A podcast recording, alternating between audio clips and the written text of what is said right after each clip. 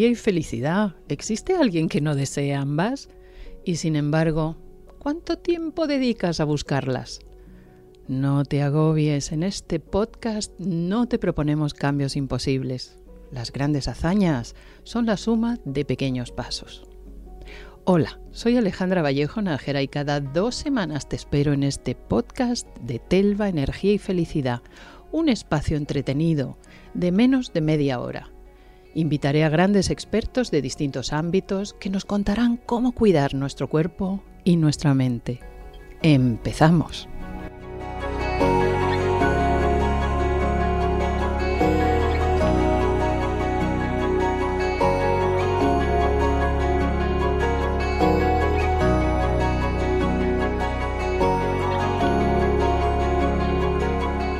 Cefaleas, dolores musculares y en particular en la zona cervical, fibromialgia, colon irritable, depresión, bruxismo, tensión arterial alterada, estrés crónico, disfunciones cardiológicas.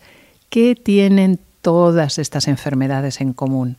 Pues resulta que se dan en personas que respiran mal. ¿Y qué tiene que ver esto con la colocación de la dentadura y de la mandíbula?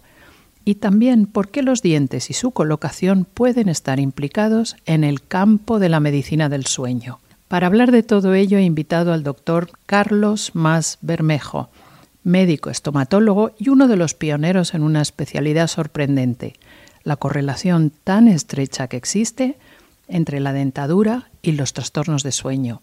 El doctor Mas es presidente del Congreso Internacional de la Sociedad Española de Medicina Dental y del Sueño Resulta que roncar o respirar con la boca abierta atacan a la salud de un modo muy importante tanto en adultos como en niños.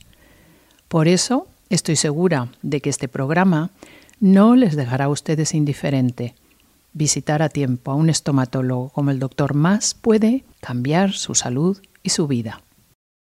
El tema es muy simple y el tema es que debemos de pensar en una boca en relación a un cuerpo. Es decir, yo siempre procuro enseñar cuál es la relación del, dentista eh, con la salud. Y resulta que lo primero que enseño es que el ser humano es un ser aeróbico.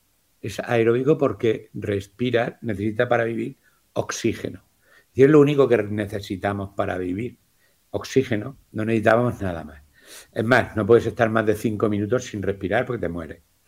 Bien, dicho lo cual, a lo largo de nuestra vida eh, ese oxígeno entra por un tubo, se llama tubo del aire, que empieza por la nariz y llega a los alveolos de pulmonares, y ahí ese oxígeno pasa a sangre, eso se llama hematosis, y esa sangre, esos oxígenos son los glóbulos rojos los que los llevan y los distribuyen entre un billón de billones de células. claro, lo que pasa que, perdone doctor, que oyéndola a usted, cualquiera podría pensar que estamos hablando con un neumólogo y sin embargo estamos hablando con un estomatólogo. Nosotros nos dedicamos a la boca. A toda la, boca. No a los dientes solo. Y claro, eh, la gente se olvida de que en el paladar, el paladar es un hueso que se llama maxilar. Y ese hueso tiene una bóveda pero es eh, vecino de las fosas nasales. Es decir, el maxilar. Las fosas nasales pertenecen al maxilar.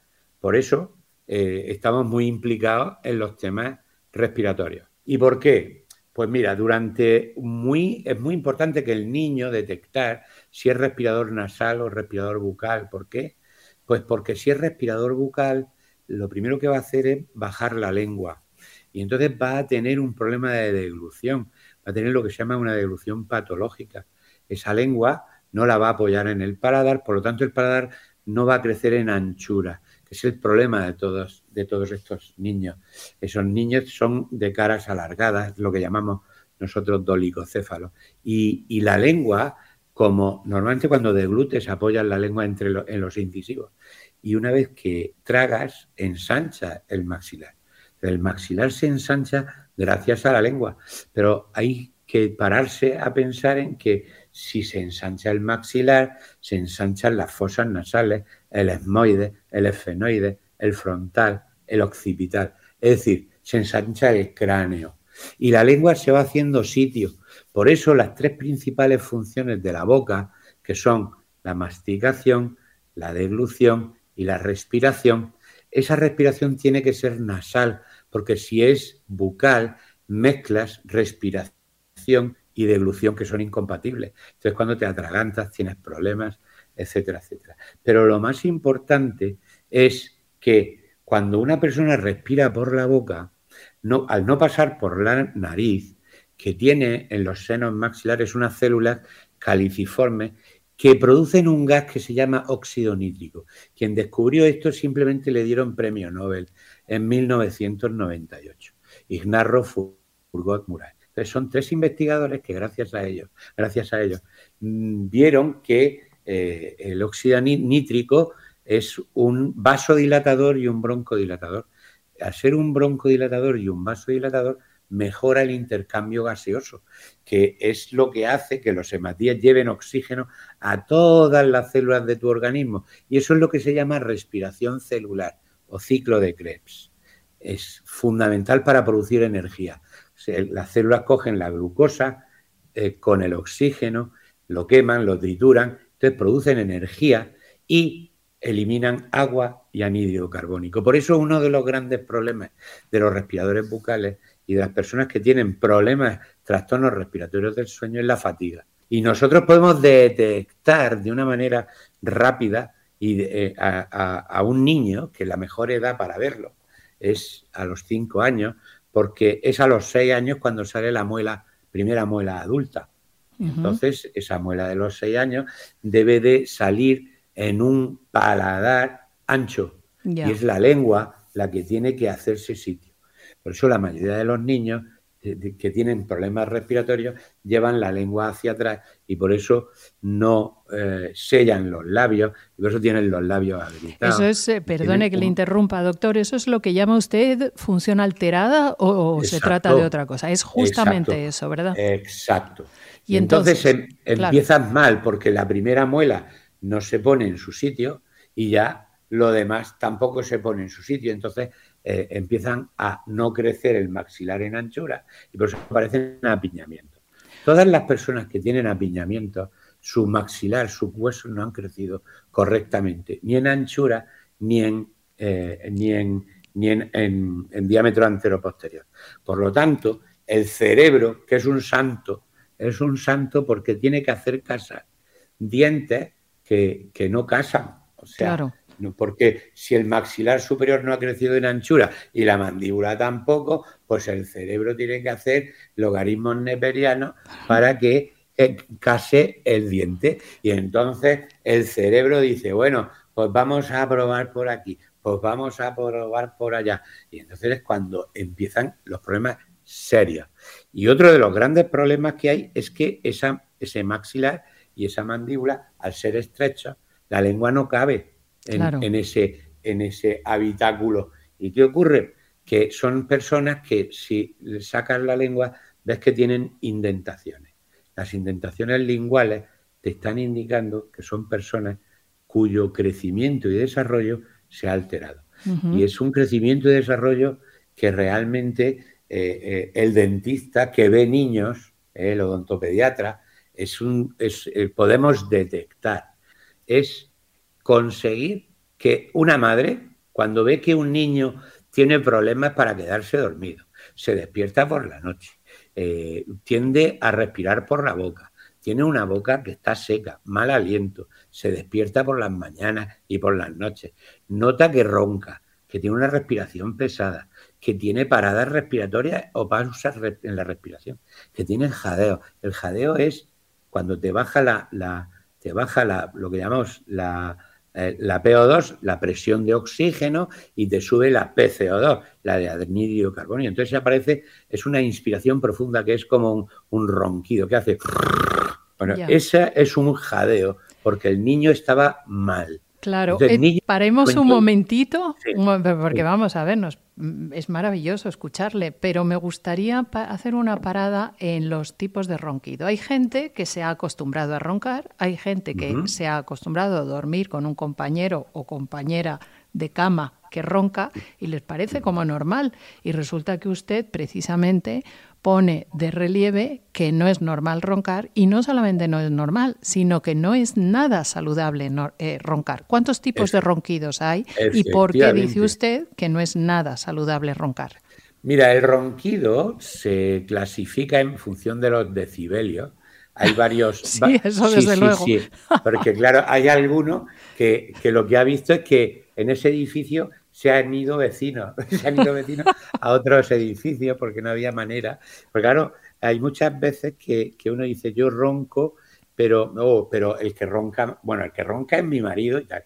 Pero claro, eh, ahora hay unas app que, que puedes grabar precisamente los ronquidos y hay una que se llama Roncolab, determinado en, en laboratorio, lab, que está muy bien porque te lo pones en la mesilla y te graba toda la noche. entonces ves que, bueno, el tipo de ronquido que hay, si es verde, si es amarillo, si es naranja, si es rojo.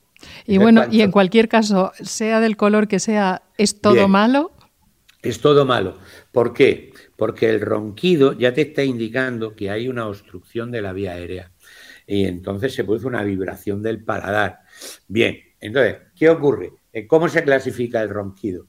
Pues es un trastorno respiratorio del sueño que junto con el ronquido simple, que es lo que llama uno la respiración fuerte, eh, eso se acompaña, si se acompaña de síntomas, que el síntoma fundamental es fatiga, eh, o somnolencia diurna, o esa persona que empieza a bostezar y no para, porque no ha dormido por la noche. Entonces, el que ronca, eh, tú puedes tener ronquido simple sin síntomas o ronquido complejo que es con síntomas.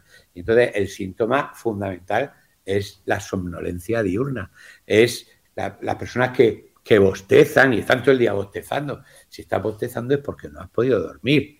O sea, a ver, una cosa es dormir en cantidad y otra cosa es dormir en calidad. Aquí lo que falla es la calidad del sueño. Es decir, nosotros cuando dormimos, dormimos eh, con, por ciclo, eh, son seis, cinco o seis ciclos por noche y pasas fase 1, fase 2, fase 3, 4, que son las fases donde no mueves los ojos, no REM se llama, y la fase REM, que es donde tú mueves los ojos. Es la buena. La fase REM es un 25%, pero es donde mm, te cae una bomba y no te enteras. Es decir, en esa es la fase donde te conectas a la corriente, por decirlo así. Entonces, si tú tienes más de un, o sea, un 25% de fase REM, eso es magnífico. Pero tú tienes seis, cinco, seis eh, ciclos de que suelen durar entre 90 minutos y una hora, donde haces cinco o seis, fase 1, fase 2, pero hay gente que cuando ronca o tiene apneas o, tiene esfuerzo respiratorio porque sus fosas nasales están obstruidas o, tiene por cornetes, por adenoides, por amígdalas, por lo que sea. ¿Qué, ¿Qué ocurre? Que ese esfuerzo que tú haces hace que te despiertes. Y el sueño ligero, pues es como... No es reparador, no es reparador. La, cerveza mm. light. ¿Me entiende? La cero cero. Me ha sorprendido mucho en varias declaraciones y entrevistas que he leído de usted eh, cuántas veces por causa de cefalea terminan en, sus, en sus manos después de haber pasado por un rosario de neurólogos que detectan cefaleas tensionales, que es un saco en el que cae casi todo lo tiene que tiene que ver con los dolores de cabeza y resulta que es usted el que descubre que esas cefaleas tienen origen en todo esto que estamos hablando, en la configuración de la boca o, el, o en el problema de la no buena funcionalidad de la boca. Efectivamente, mira, vamos a ver, si, si vamos a la clasificación internacional de cefalea, hecha por neurólogos, ¿vale? Por eh, un, inciso solamente, cefalea significa dolor de cabeza. Dolor de cabeza, efectivamente. Pues los, los neurólogos, en todo su, tienen un consenso y entonces clasificaron las, las cefaleas en primaria, es decir, las que no saben la causa, y las que son secundarias, donde sí saben la causa. Entonces, ¿cuál es el problema? El problema es que el médico no sabe de boca. Entonces, tiene ahí una zona oscura.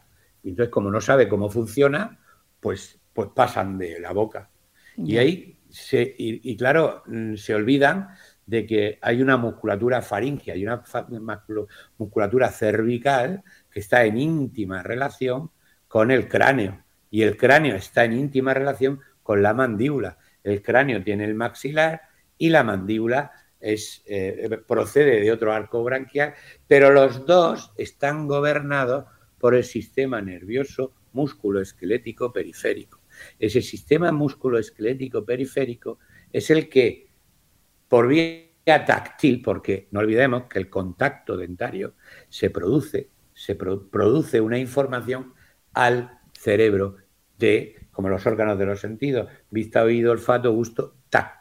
Entonces, ¿qué recibe el cerebro? Contacto oclusal, contacto de los dientes. Y ese contacto, para que uno esté equilibrado, por decirlo así, como en nuestro cuerpo, eh, necesita que haya simultaneidad de contacto.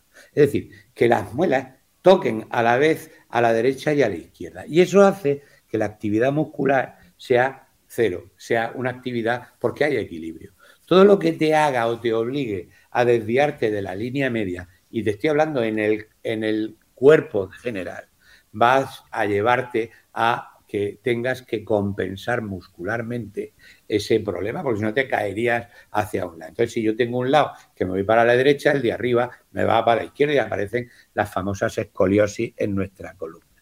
Pero ¿cuál es el problema real de, de cráneo mandibular y cráneo cervical?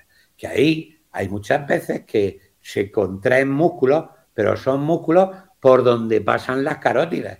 Esas carótidas son las que van a irrigar el cráneo, etcétera, etcétera. Por lo tanto, si yo tengo todo este sistema muscular, esternocleidomastoideo, trapecio, eh, suboccipitales, etcétera, por donde pasan las carótidas eh, que salen de la aorta, y resulta que eso lo tengo obstruido porque tengo alguna, alguna vértebra rotada, ¿qué va a ocurrir? Pues que no sube, no sube la sangre, que tú puedes tener mala calidad y mala y poca cantidad. Por lo tanto, el dolor te está avisando de que hay algo que no funciona correctamente. Mira, hay un mal, hay una enfermedad, una, bueno, una enfermedad que se llama mal de montaña. El mal de montaña eh, se produce cuando sube, lo saben los alpinistas, cuando sube más de 2.550 metros de altura. ¿Y qué ocurre? Que a partir de ahí empieza a bajar el oxígeno. Bien, ¿y qué ocurre? Pues que hay síntomas como mareo, dolor de cabeza, tinnitus, pitidos en los oídos eh, y, te puedes desmayar perfectamente. Eso lo saben los deportistas que tienen que ir pues a Bolivia, al Himalaya, a tal, donde tú necesitas un periodo de, eh, de adaptación a esa nueva altura, a esa nueva cantidad de oxígeno.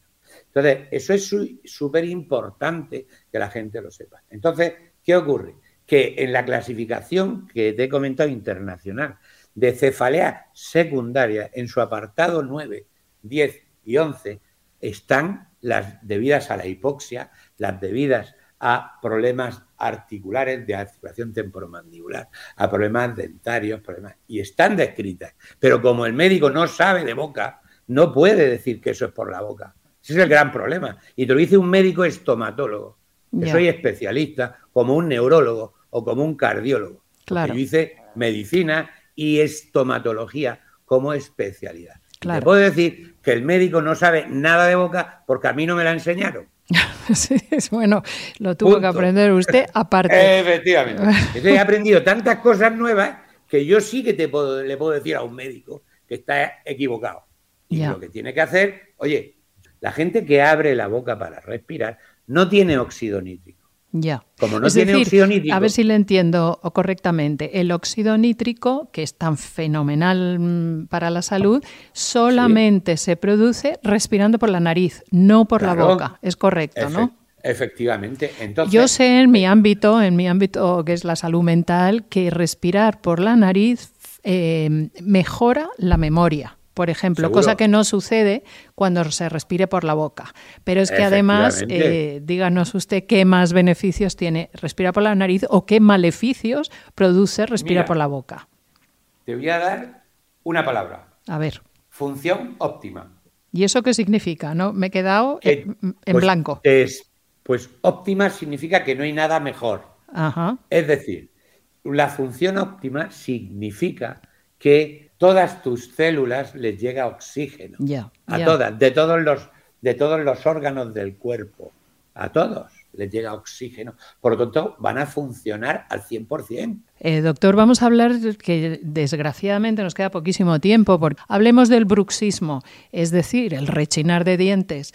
Usted dice, o me ha parecido entender, que no tiene causa dentaria, que tiene causa neurológica. Cuéntenos un poco esto porque, claro, resulta que están yendo a los estomatólogos o a los dentistas quienes bruxan los dientes y no se les ha dado nunca esta respuesta que, he leído en algunas de sus claro, declaraciones. Es que, mira, pero para eso necesitas entender un poquito de neurología. Anda. ¿eh? Entonces, no, no, no, no, pero muy sencillito, muy. Mira, te lo voy a resumir. Mira, eh, tenemos un sistema nervioso central, que es el padre, el que, el director de la orquesta.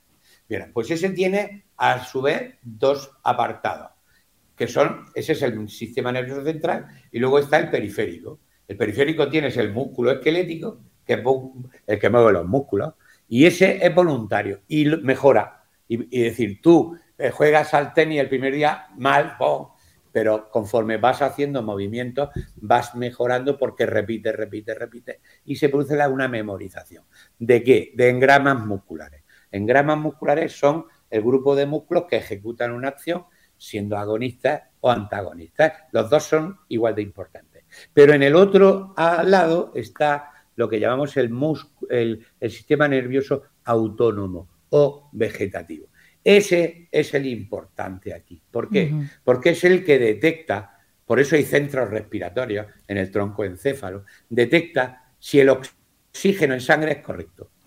Y eso es el que activa el sistema nervioso central. Cuando no le llega el suficientemente oxígeno al cerebro, lo activa y ¿qué produce?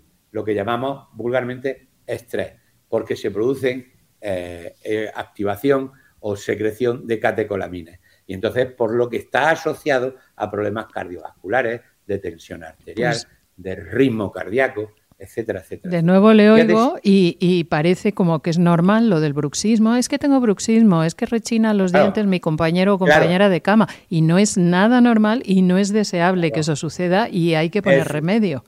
Efectivamente, por eso hoy está demostrado científicamente que en el siguiente segundo de producirse esa taquicardia, automáticamente bruxa es como el síndrome de piernas inquietas. ¿Por qué mueves las piernas durmiendo y te mueves para un lado y te mueves para otro? ¿Por qué? Mm. Porque son lo que llamamos disquinesia, neurológicamente hablando.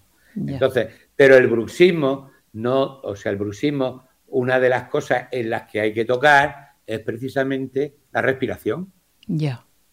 Si no tocas la respiración, tú le puedes poner una placa para que el paciente no restriegue y no se, desgaste los dientes, pero eh, eh, evidentemente tienes que tener claro que uno bruxa porque no respira correctamente. Ya. Y no me vale. Hay una pregunta que me viene ahora. a eh, una persona que tiene problemas de bruxismo o que se le manifiestan o que su compañero de cama lo nota por la noche, sin embargo, puede en apariencia respirar perfectamente durante la vigilia, durante el día, o siempre esa persona va a respirar mal, aunque no, lo. El, tema no es que respire o mejor o peor. El tema es que no tenga saturación de oxígeno baja, baja, lo que se llama hipoxia crónica intermitente, que es, en definitiva, el problema que hace que se reactive de que estés en tercera o en segunda, metiendo la marcha en el coche. Vas con mucha eh, revolución, con muchas, estás hiperrevolucionado, que es lo que ocurre. Entonces tú te levantas Claro, no es lo mismo estar acostado, que la lengua se va hacia atrás, con lo cual disminuye lo que es la, eh, orofaringe. Claro, entonces todo eso hace que tengas que ir cambiando de posición a la derecha, a la izquierda, etcétera, etcétera.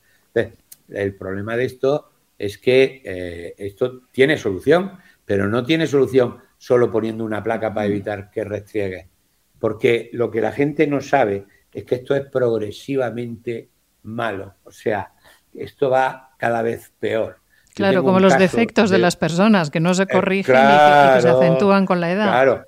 Muy bien, eh, doctor, pues por concluir, vamos a ver, suponemos que usted ya detecta un trastorno respiratorio del sueño. Van a usted y después de un rosario de otro tipo de médicos, pero pues, finalmente acuden a usted y usted dice, decreto que aquí hay un trastorno respiratorio del sueño. Entonces, ¿cuál es el proceso para iniciar un tratamiento con usted?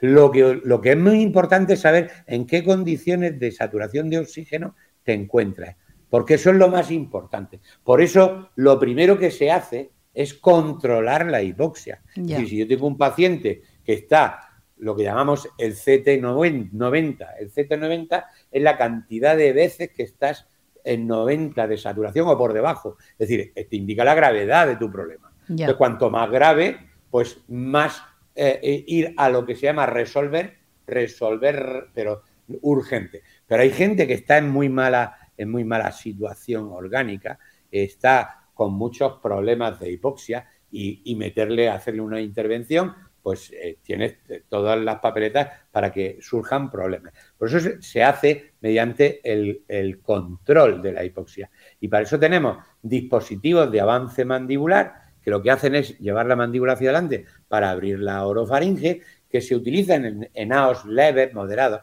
y en lo que se llama el CEPAP, que el CEPAP es, se llama, es un centro de presión aérea positiva que te mete aire, no oxígeno, aire, por la nariz y hace que abra lo que es la orofaringe. Y eso evita las apneas, pero de una manera radical. Entonces, eso hace que tú te levantes ya por la mañana como si hubieras, vamos, como si te, hubiera tocado la lotería. Ya, descansado. Has podido dormir. Has podido dormir. podido dormir y no has roncado. Ya. Y la fisioterapia respiratoria. O sea, lo que no puede ser es que no hagamos ejercicios de respiración nasal. Hay un montón de coach respiratorios en, nuestros ordenadores, en nuestros móviles. Hay uno que se llama Adres Me queda, doctor, eh, por preguntarle la importancia de la lengua. Es que usted, me, le he oído comentar alguna vez lo importante también que es hacer ejercicio de lengua. Es que a nadie se le ocurre que eh, hay que hacer ejercicio de lengua como de brazo, como de pierna, de lengua. Mira, sí, ¿no? La lengua está formada por un montón de músculos. Si tiene grasa es porque no hablas.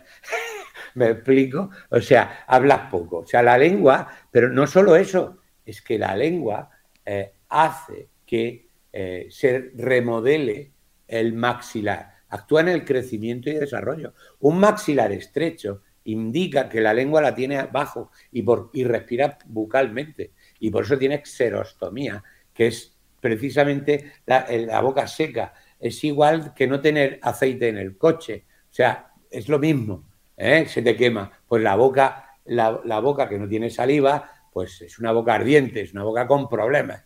¿eh? Una boca que, vas, a, vas, a, tener aftas, úlceras, lesiones, enfermedad periodontal, vas a tener un montón de cosas, eh, de infecciones, porque, la, porque recordemos que la saliva tiene una función que es protectora. yo tengo a mi de ahí, hmm. claro, que, tiene, son, actúan sobre las bacterias. Pues ya lo que le falta es que tú elimines los protectores tuyos y que dejes que entren las bacterias.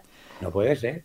Doctor, es usted un pozo de sabiduría. Me da mucha pena tener que cortar ya. Muchísimas gracias por contarnos cosas tan importantes, tan interesantes, que estoy segura de que esto, esto no termina aquí, ya lo verá. No, no, porque además te interesa, os interesaría muchas cosas que eh, estoy eh, haciendo investigación y son líneas de investigación muy, muy interesantes que ya iremos tratando cuando tú quieras. Quedamos emplazados para entonces. Muchas gracias por participar. Un placer y un honor. Hasta pronto. Adiós. Hasta pronto. Adiós. Hasta pronto.